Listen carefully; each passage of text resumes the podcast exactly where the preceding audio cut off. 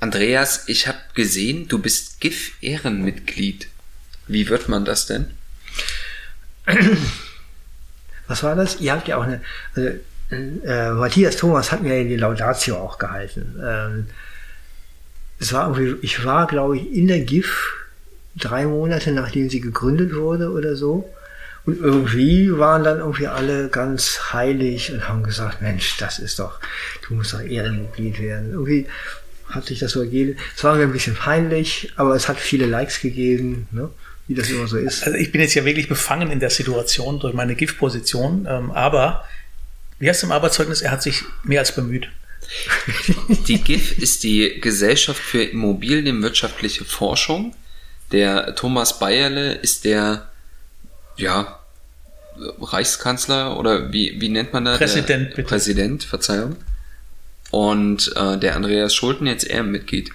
Und ich habe übrigens etwas äh, gehört und ich wollte der Frage nachgehen, ob das stimmt. Der einzige Vorteil, den man als Ehrenmitglied hat, ist, dass du keinen Mitgliedsbeitrag mehr zahlen musst. Das kann gut sein. Ich gucke mal auf meinen Kontoauszug, genau. Ist das so, Thomas? Das wird aktiviert im Januar, das stimmt. Ähm, er wird aber jetzt ähm, 200 Euro ähm, pro Jahr gewinnen. Okay. Was er allerdings jetzt einen Teil schon wieder in Naturalien bei uns hier zum Mittagessen dann reinbringt. Ah. Aber viel wichtiger, was nicht drin steht, das hat er nämlich überlesen, der arme Andreas.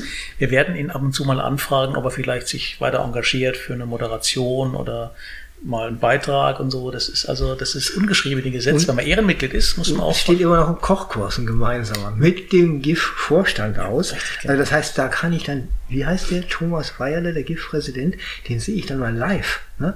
Also wir kocht. Sinn. Wir kocht, ja genau, genau. Aber heute kannst du keine Veranstaltung mehr besuchen, ohne den Thomas bei live also, zu sehen. Üble Nachrede, was soll denn das jetzt hier? Ich mache halt aus dem wenigen, was ich mache, mache ich halt mehr als die anderen. Aber sorry, ich muss das gerade mal nutzen, äh, lieber GIF-Präsident. Äh, ich möchte gerne mal hier an unsere Hörerschaft äh, eine Nachricht, eine Sendung rausgeben. Wir sind in der GIF-Kompetenzgruppe Development. Ne? Da haben wir im Moment richtig große Dinge vor. Was sind die KPIs eines guten Projektentwicklers? Äh, wer auch immer sich da engagieren möchte, also da geben wir gerade wieder ein bisschen mehr Gas und könnten tatsächlich ein paar junge Gesichter gebrauchen. Ne?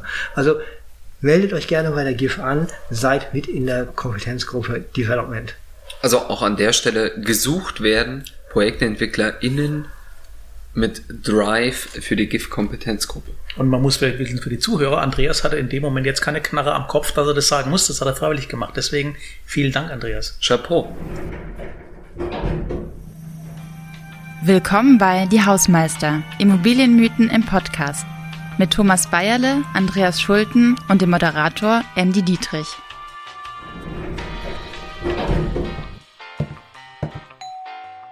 So, lieber Hausmeister, Schön, dass ihr da seid, denn ich habe eine steile These mitgebracht. Heute ist die besonders steil. Mit Immobilien wird man schnell reich. Der große Traum, schnell reich werden, reich werden mit Immobilien. Wir sind der Hausmeister Podcast und äh, reden anders als alle anderen, also fast alle anderen Podcasts, die es über Immobilien gibt, reden wir nie über das Thema reich werden mit Immobilien.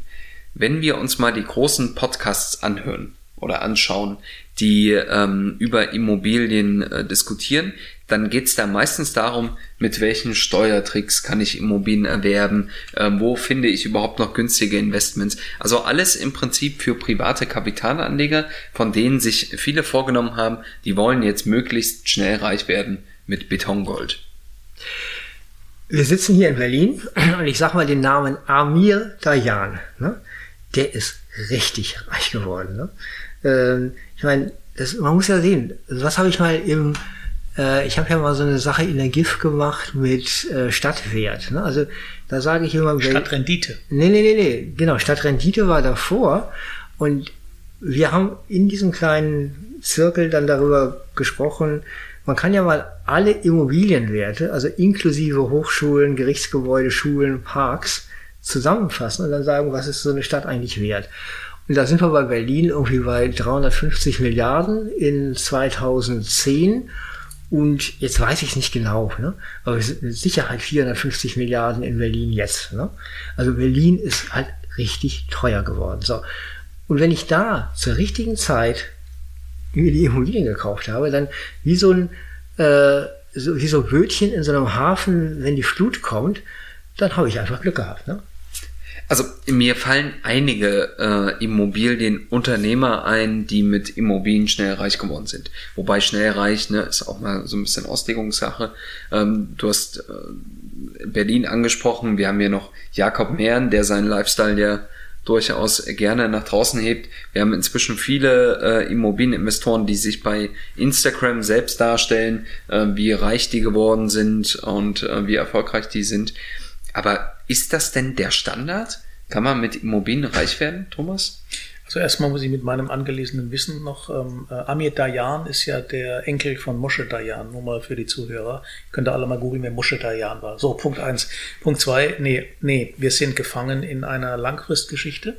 Wir sind gefangen in Regulatorien. Das heißt, der normale Hobbyvermieter, in Anführungsstrichlein, wird vermögen, dabei wird nicht reich. So, in dem Moment, wo aber Market Timing, was du gesagt hast, zusammenkommt mit einem relativ hohen Risikothema und wahrscheinlich heute noch diese unsägliche Instagram-Nummer, ähm, dann kann ich mit Immobilien reich werden.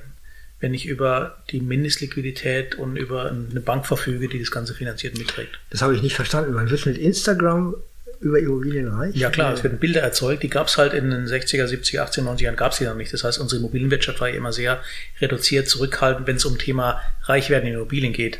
Heute zeigen die ihre ganzen Dinge, äh, Hubschrauber, aber, ja, da gucke ich mir aber, sorry, ja. ne, auf Instagram, wir müssen ja schon mal Immo-Memes auch kurz mal erwähnen. Ne? I love it. Ne? Das sind dann schon aber auch die Knallköpfe, oder? Äh, das sind die Knallköpfe, aber die persiflieren ja genau diese. Ja, wobei, stopp, ne? mit der BWL, Marie, aber ich möchte ja noch, in der, jeder kennt ja die Geschichten in dem Moment, wo über Instagram ein Objekt gepostet wurde, was passiert, oder ein Straßenzug oder eine Stadt, Dubrovnik, Paradebeispiel. Also das heißt, meine Aussage war ja nicht speziell auf Instagram bezogen, sondern heute stellt man sein Reichtum in Immobilien auf einmal ganz anders dar und da passiert ja was am anderen Ende irgendwo. Ja. Man hat viele Follower auf einmal, da passiert ja was in dem Sinn. Das haben unsere Vorgänger, Projektentwickler Roland E. und wie sie alle hießen und Kölmann haben die gar nicht gemacht, die waren nicht, die waren nicht sichtbar. Die muss man ja dreimal betteln, also überhaupt einen ja, Vortrag gehalten haben. Aber, aber Thomas, Sichtbarkeit halte ich für Hauch im Wind. Wichtig ist der Markt. Ne? Guck mal, wir machen, also ich mache meinen Job seit 1988. Ne? Haben also diese, wir haben gerade äh, Bauherrenmodell so gerade eben noch mitgekriegt. Aha, da gab's was. So dann kam die Euphorie der, der Wende. Und dann kam aber 15 Jahre Mehltau im deutschen Immobilienmarkt. Also ich sag mal von, wann war das so? Äh, 94. Auslaufen Sondererfahrung, äh, 94, 95, ja. Bis irgendwie so 2010 oder so. Ne? Also, und da ist keiner reich geworden. Also wirklich nicht einer mit Immobilien. Ne? Wobei Leute reich geworden sind, die in dieser Zeit Immobilien erworben haben. Das ist richtig. Ne? Also wenn du, genau. ich sag mal, Mitte der 2000er Jahre ja. in äh, ostdeutschen Großstädten, Leipzig, Dresden, mhm. äh, selbst Magdeburg, Halle, Immobilien erworben hast, dann hast du jetzt auch nach Auslaufen der 10-Jahresfrist hast du einen ordentlichen Schnitt gemacht. Gutes Hamburger Kaufleute wissen, im Einkauf liegt der Gewinn, ne? Klar. Äh, genau. Das heißt, eine Gegenthese, die die letzten drei Jahre gekauft haben, die ähm, denken für ihre Enkel eher, was die Vermögensmitnahme betrifft. wir, wir, können ja mal wieder einen Prognose-Podcast genau. machen. Ne? genau. Ähm, aber, aber die Frage war ja, was Reichtum, das ist ja wieder, der, Andreas ist ja Philosoph bei, uns, Philosoph bei uns, Soziologe bei uns hier, was, wie ist denn Reichtum definiert? Ja, ich habe bewusst gesagt, Vermögen kann man schon werden, aber Reich ist ja eine absolut nicht definierbare Nummer.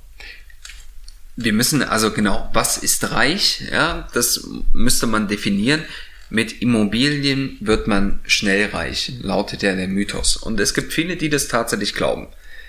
Aber das ist doch eigentlich Quatsch. Es gibt doch so viele Investmentmöglichkeiten, die dir einen viel schnelleren Profit ermöglichen.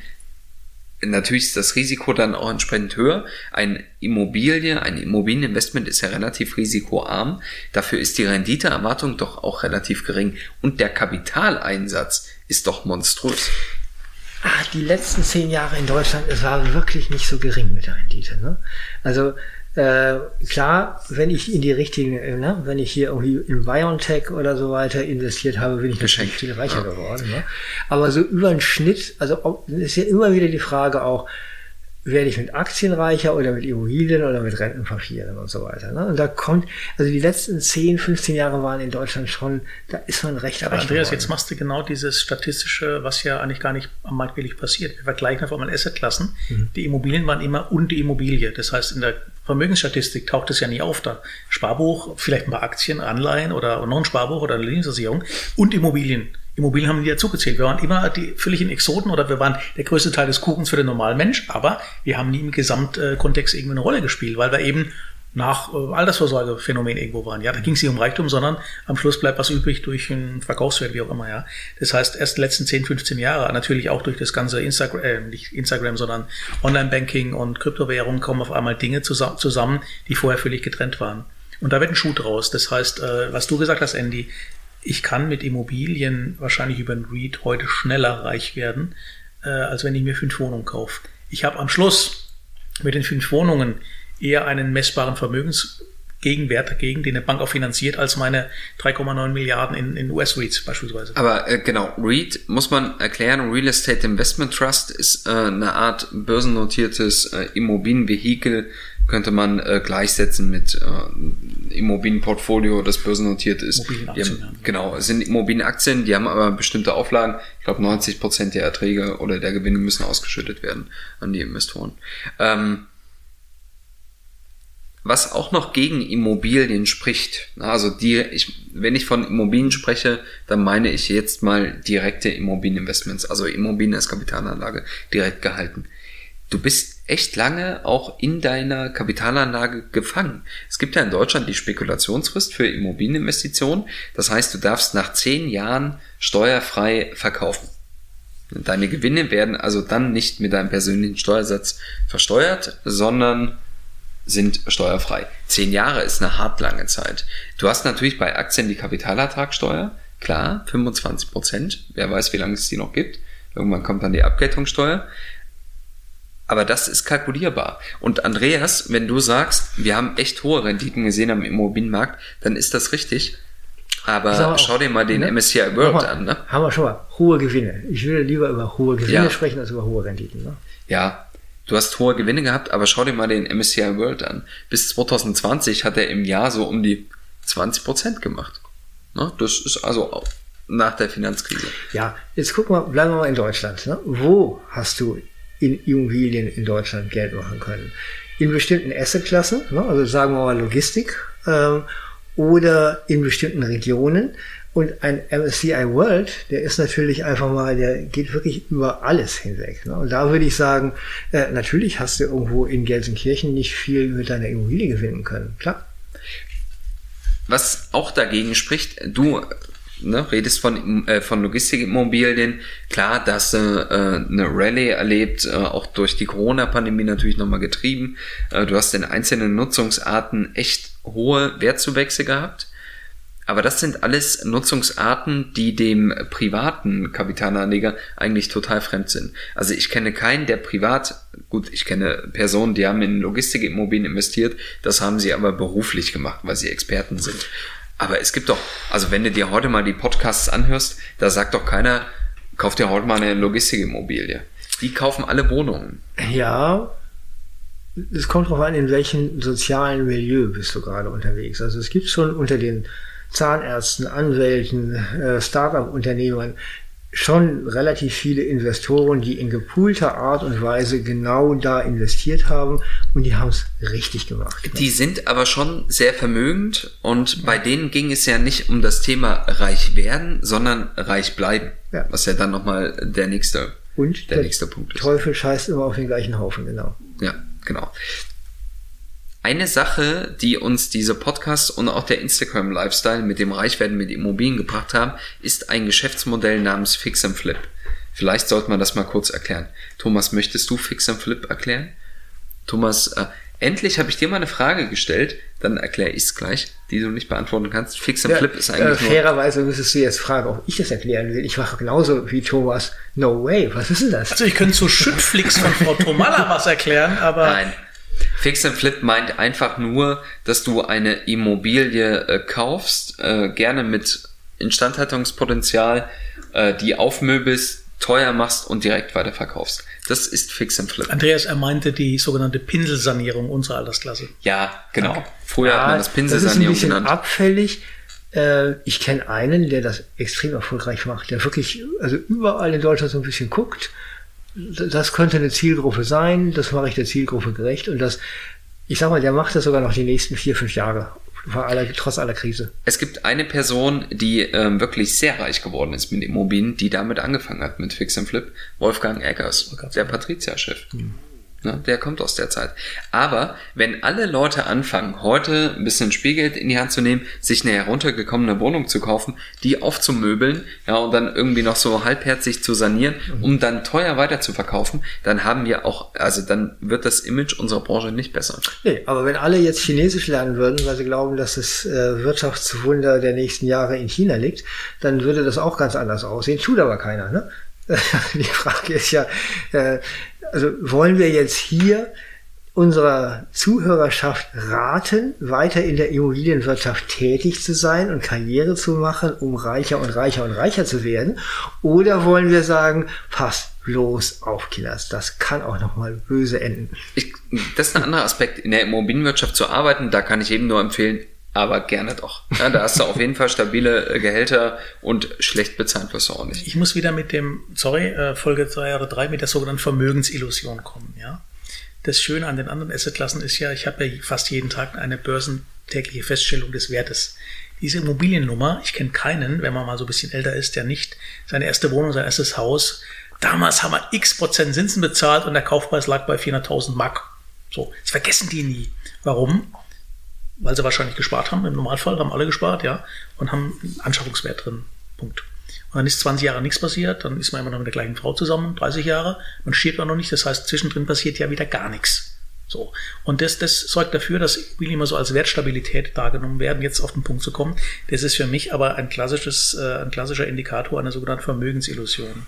Es ist eine Wette, am Schluss habe ich gefühlt real mehr, weil es bisher immer so war. Und gleichzeitig ähm, ist es am Ende des Tages aber, Achtung, ein Verzehrgut. Hier klingelt gerade ein Telefon.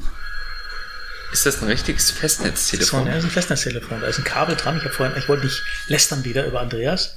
Jetzt ruft bestimmt der Präsident an. Was mich hier fasziniert, er hat natürlich wahnsinnig viele Steckdosen. Für so einen Altbau. Sorry. Alles gut. Nö. Äh. Vermögensillusion. Ja, schneid raus, komm, ich bin müde. Was, was? Ne, Vermögensillusion war doch gut. Ne, Vermögensillusion, ja gut, aber dann kann man doch Cut machen, ne? Mhm. Schlimm. Vermögensillusion ist ein großes Thema. Heute investieren sehr viele Leute in äh, Immobilien, um eben reich zu werden. Und diese Werte, die sie dann haben, sind ja tatsächlich also das ist ja an dem Tag bewertet worden. Andy, ganz ehrlich, ich, also vielleicht liegt es an unserer sozialen Blase und der Bubble. Keiner sagt, er möchte mit Immobilien reich werden. Er möchte am Schluss mehr haben. Das ist schon mal die sehr äh, defensive Denkhaltung und vor allem, er möchte eigentlich zwischenzeitlich völlige Ruhe haben mit dem ganzen Zeugspunkt. Das, das ist, ist so die typische Stereotype der Immobilie irgendwie. Da bist du der konservative Dresdner Banker, noch aus ganz früheren Zeiten. Äh, da kenne ich wirklich heute einige Matadore die nicht mehr so denken. Ja, die wirklich sagen, also, da bin ich bei dir. Komm, wenn man reich ja, werden will, wird man das nur mit Immobilien. Ja, genau. ich habe es eher und auf da kenne ich auch ja, viele. Ich habe es so eher sehen. auf den Privatanleger, der ja. sein Häuschen hat und eine Wohnung kauft. Das ist so der Klassiker. Immer noch sehr zurückblickend wohlgemerkt, ja. Jetzt ist doch die Frage, hm? kann man wirklich schnell, also ne, reich werden kann man mit Immobilien mit Sicherheit, aber kann man schnell reich werden mit Immobilien? Und da würde ich sagen, Nein. Nein, bin ich bei dir aus dem Anfang und wir haben es ja vorhin schon mal diskutiert, was da alles auf die Gewerke hinzukommt. Ich kann natürlich Leute über den Tisch ziehen, argumentativ über eine Geschichte, keine Frage, ja. Das meine ich abhängig damit, sondern ich sage einfach nur, wie, wie groß sind die Mietsteigerungspotenziale gesetzlicher Art in den nächsten zehn Jahren? Die werden nicht mehr die Wachstumsraten der letzten Jahre, Punkt. So. Dann die ganze ESG-Nummer, Nachhaltigkeit, CO2. Wir reden ja nicht vom Neubau mit reich werden, wir reden ja vom Bestand. Werte heben, Ecker. Punkt. Also ähm, reich werden, nee, das sieht für mich anders aus. Ich bin natürlich, lass eine Fußnote offen, wenn einer das Kapital hat und kauft sich 100 Wohnungen und kann mit 40 den Gewinn machen, mit 60, dann mag reich natürlich eine andere Nummer sein, aber ich rede wirklich eher von diesem Max Mustermann, ich weiß nicht, Max heißen die, oder sind sie Thomas Mustermann oder Ben Mustermann oder Luca Mustermann irgendwann, ja. Luca und Lena Mustermann heißt die jetzt, die jetzt heute die Schule verlassen, ja. äh, doch, man kann mit Immobilien reich werden zu, in den Zeiten, die wir jetzt gerade gesehen haben. Also das war einfach ne, für uns, Thomas, die einfach ihr 30 Jahre ihren Job machen, war das einfach phänomenal. Ja, Andreas, sorry, aber die Zuhörer wollen ja nicht wissen, was jetzt bis gestern lief, sondern ja, wollen wissen, genau. was kommt. Was weiter. Also, ne, Blick in die Zukunft. Und die Preise sind doch historisch hoch. historisch hoch. Die Herausforderungen werden größer. Ja, da kommen äh, CO2-Bepreisungen, steigende Nebenkosten, ähm, vielleicht auch eine sinkende Nachfrage an vielen Stellen auf uns zu. Also kann man heute mit Immobilien schnell reich werden. Wenn ich jetzt, keine Ahnung, 10.000 Euro gespart habe oder wahrscheinlich eher 100.000 Euro, denn sonst brauchst du gar nicht anfangen, in Immobilien zu investieren, kann ich damit schnell reich werden mit Immobilien oder sollte ich mir lieber was anderes suchen? Andreas. Die Frage muss ich jetzt gleich nochmal stellen wegen des Feuerwehrwagens. Ja? Warum? Nee, was. sagt man nicht 10.000? Hä? Was? 10.000? Ne, deswegen habe ich ja gesagt eher 100.000. Ja, eben. Okay. Ja, gut, aber ne? Also ja, ich gebe jetzt mal Tipps an alle, die jetzt zuhören, wie man auch in den nächsten 15 Jahren noch mit Immobilien reich werden würde. Ich würde raten, in, äh, im Duisburger Norden oder in Gelsenkirchen, also diese, ich sag mal, Arbeiterquartiere, äh, die wirklich ziemlich runtergekommen sind, zu kaufen äh, mit der Absicht, dass das Land Nordrhein-Westfalen, äh, ja demnächst eine schwarz-grüne Koalition haben wird, äh, den Umbau gerade dieser äh, altindustriellen Quartiere so extrem fördert, dass man da einen attraktiven Wohnungsbestand hat. Äh, und wir haben eine sehr gute Hochschullandschaft im Ruhrgebiet äh, und hier einfach, ich sag mal, junges Mehrgenerationen und soziales Experimentierwohnungen implementiert. Damit wird man reich in den nächsten 15 Jahren. Aber ist das denn nicht heute schon eingepreist? Also das wissen doch auch Verkäufer. Das würde mich doch wundern, wenn die sagen, hier kannst du noch günstig kaufen, äh, obwohl äh, die Vorzeichen alle auf Wachstum stehen. Wird man nicht glauben, dass irgendwer weiß, was in Duisburg gerade so passiert. Jetzt schon. Wir können ja mal äh, nachträglich schauen, ob der Marktbericht Duisburg äh, 2022 so einen Peak nach oben hat. Den Schuldenfaktoren. Vor allem, genau. Wer, wer schreibt den Marktbericht? Genau. Ähm, nee. Nehmen wir mal so eine Stadt wie Duisburg. Also die setzen im Moment sehr stark auf Wasserstoff. Ne? Also die haben Energieunternehmen, sie haben äh, eben auch noch große Thyssenunternehmen. Sie machen gerade so ein riesengroßes äh, neues Wohngebiet, Duisburger Dünen, direkt an die sehr technologieorientierte äh, Universität von Duisburg, die allerdings mit Essen zusammengeht. Also ich würde schon sagen, eine Stadt, die sehr, sehr gut geführt wird. Nehmen wir Beispiele wie Braunschweig oder Aachen oder auch Bochum im Ruhrgebiet. Die werden sich entwickeln. Ne? Und wenn ich da als Immobilienakteur sage, ich glaube, dieser, äh, diesen politischen Shift, der da stattfindet, und ich sag mal, Berlin ist eigentlich das Gegenteil und trotzdem ist aus Berlin was geworden. Es gibt Städte und Verwaltungen, die werden das eben nicht richtig managen. Äh, da habe ich einfach verloren mit meinen Ich war Immobilien. 2017 mit meiner kleinen Tochter in London an Vater-Tochter-Wochenende. Gezwungenermaßen kann man sagen, das lassen wir jetzt mal senken. Wir stehen morgens beim Frühstück. Habe ich gesagt, lass uns doch mal jetzt von dem netten Mann da vorne im Hotel mal ähm, einen Spiegel machen. Bin hingemarschiert und dann guckt er mich ganz groß an. Und dann dachte ich, okay, warum guckt er jetzt so, ob wir Deutsche sind? Und ich so, ja klar. Ähm, er hätte da mal eine Frage. Und zwar ein bulgarischer Koch in einem Hotel einer bekannten Kette in London. Ähm, ob ich den Bochum kennen würde. Ich sage, ja, ich kenne Bochum. Ja, ob er mich mal was fragen könnte. Und das ist ja das Nette, da ist ja im Ausland ist man immer so ein bisschen lockerer und die fragen, ähm, er hat da ein Angebot bekommen für eine äh, 60 Quadratmeter Wohnung in Bochum, ob, ob er denn die kaufen sollte. So, da geht schon los. Da wurde ich, war ich selber leicht irritiert. Er ja die genau den verdreht. richtigen erwischt, Ja, den richtig Mensch. erwischt. Jetzt kommt's aber. Es waren aus dem Portfolio einer bekannten Bochumer Firma. Und dann hat er zu mir gesagt, ja, er hat, hat das Problem mit dem Preis. Da kann doch was nicht stimmen. Das wäre so verdammt günstig, weil der Quadratmeterpreis wäre mit 800 Euro angegeben. 800 Ist das Euro. eine Bochumer 2018. Wohnungsgesellschaft, die börsennotiert ist? Ich, vielleicht ja, schon und so, ja. Das heißt, ähm, wenn ich sage, was er wissen möchte, sagt er, ja, das müssten doch 8000 sein, oder? Warum erzähle ich die Geschichte? Weil damals schon Bochum völlig unterpreist war mit dem Wissen, was wir heute machen. Wir reden ja von Insti jetzt gerade, tut. Also der normale Mensch, dem kannst du Bochum aus Stuttgart oder München nicht verkaufen, Punkt. Wenn den Rendite getrieben packst, dann bin ich völlig bei dir nach dem Motto. Das sind die Double-Digit Rental Growth von mir aus wunderbar und ähm, hochspannend eigentlich, ja. Das heißt, man steht in London, ein, ein bulgarischer äh, Koch fragt mich für eine Wohnung in London, äh, in, in Bochum und argumentiert, das sind die größten Wachstumsraten, die er jemals gesehen hat. Aber meistens ist es doch so, wenn du Investment-Tipps von Leuten bekommst, die keine Profis sind, dann ist das doch alles schon eingepreist. Erinnert ihr euch dran, als die Bildzeitung mal vor Jahren geschrien, geschrieben hat, der Goldrausch setzt ein, werden wir jetzt alle reich. Was hat der Goldpreis danach gemacht? Der so. ist natürlich nicht gestiegen. Aber schöne Steilvorlage. Was denken wir in der wirklich institutionellen Landschaft? Wie hoch ist der Anteil der Profis und wie hoch ist der Anteil der mh, hm, dann doch etwas sicherheitsorientierten, verklemmten, machen wir mal lieber doch nicht. Ne? Also ich sag mal, der Anteil derer, die wagemutig nach vorne gehen und einfach mal machen, ist höchstens 20 Prozent. Oh, ich wäre sogar, ich wäre sogar auf 5 Prozent. Ja, da, da hätte ich ja auch ein bisschen ja, konservativer, aber klar. Dann guckt euch mal die Projektentwickler alle an. Aber sollte man denn heute, in Immobilien investieren, um schnell reich zu werden. Nee, nochmal, ich wehre mich ja gegen schnell und ich wehre mich gegen reich. Das ist für mich sind zwei, du musst entweder sagst du innerhalb von fünf Jahren und du kriegst dann drei Milliarden am Schluss oder du sagst hier zwei, äh, Haus und Grund 1,3 Prozent Rendite bei einem Neubau in Frankfurt auf 20 Jahre. So. Auch in Bochum, ja, was heißt denn schnell in Bochum? Wenn du sagst, die Entwicklung Bochums ja, sieht erstmal sehr positiv aus, da sollte man heute kaufen. Aber wann hast du denn deinen Schnitt gemacht. Doch erst frühestens in zehn Jahren, wenn die Spekulationsfrist nicht irgendwann in diesen zehn Jahren abgebaut Überhaupt wird. Ne? Immer dann erst, wenn du den Exit gehabt hast. Das genau. ist ja das Schwierige im Immobilien. Vermögensillusion, ne? genau. doch. Dein, dein Exit kannst du im Aktienmarkt äh, sekündlich machen. Ja, ne? genau. Aber nicht mit Immobilien, klar. Oh. Genau. Also könnte man doch eigentlich sagen, mit Immobilien wird man schnell reich. Als Mythos, Haken dran. Stimmt nicht ich habe hier mein Buch, äh, mein Beispiel Bochum und Duisburg gegeben. Ich würde auch irgendwann in Portugal würde ich alles kaufen, was nicht nied- und nagelfest ist. Aber dann bräuchtest du ja schon eine gewisse Kapitalbasis und die kannst du dir nicht erarbeiten mit Immobilien. Also, wie wir es schon vorhin gesagt haben, mit 10.000 Euro brauchst du gar nicht anfangen.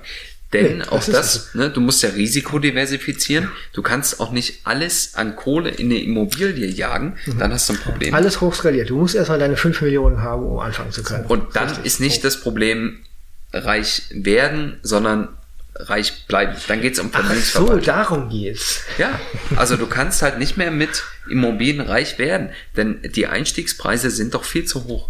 Und Geschäftsmodelle, die einen schnellen Exit versprechen, sind aus meiner Sicht oder einen schnellen Gewinn versprechen, sind aus meiner Sicht alle ein bisschen, also zumindest mit Skepsis. Aber das war schon immer so und der schnelle Gewinn bei der Kaupting Bank, wenn man sich erinnert, isländische Bank 2008, wenn die deutschen Rentner hinmarschiert, weil es dort 8% gab, auf dem Sparbuch gab es halt nur 3% und schwuppdiwupp ist passiert.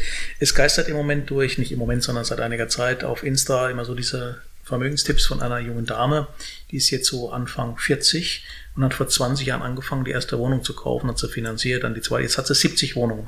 Immer so als Role Model formuliert, ja. Ähm, da steht aber nie drin, was er denn wirklich besitzt. Also wem gehören die 70 genau. Wohnungen? Wer hat die Ich vermute mal, zu 95 Prozent gehören die immer noch der Bank. Ja, genau. Und das sind wir beim alten Thema. Also es ist eine Vermögensillusion, deswegen, ich will mich gar nicht negativ aussprechen, ich sage ja nur, ich wehre mich gegen dieses schnell. Schnell ist Zufall und hohes Risiko, was 0,3 Promille bereit sind einzugehen. Allein die Mechanismen hindern uns ja daran, schnell damit reich zu werden. Du hast Spekulationsriss angesprochen, ja. Denk einmal an die Erbschaftssteuer. Was glaubst du, was dieses Land noch erleben wird in den nächsten Jahren, wenn die alle kommen?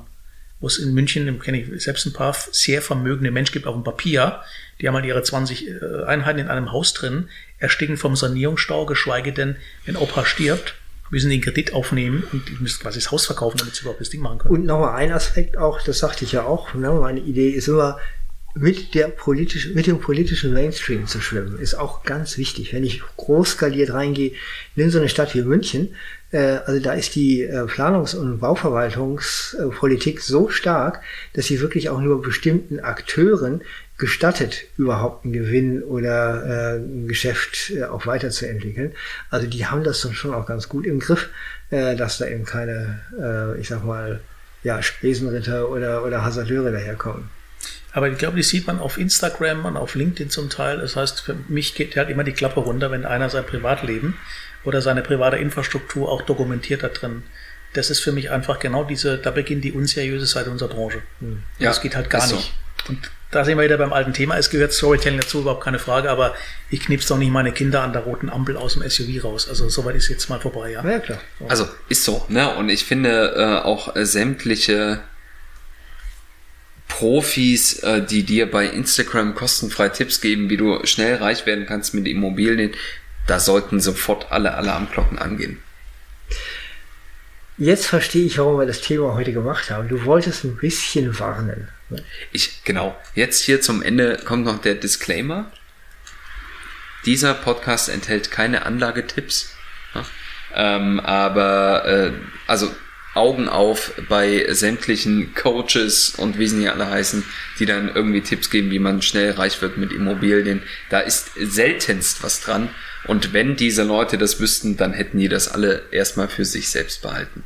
Trotzdem laufen die Posts mit Promis immer besser als mit uns. Das stimmt, die Post mit Promis, äh, Promi-Faktor gibt's auch bei LinkedIn und Oder Instagram. Kinderbilder, Andreas. Ne? Oder Kinderbilder, genau. Deins lief am besten. Das stimmt. Aber äh, es Das war auch das Schönste. Ich war ein süßer Junge, oder? Ich meine, ganz im Ernst. Kann man ja mal ein sagen. süßer Junge, süßer Junge warst du. Sommersprossen. Vielen Dank, lieber Hausmeister. Bitteschön.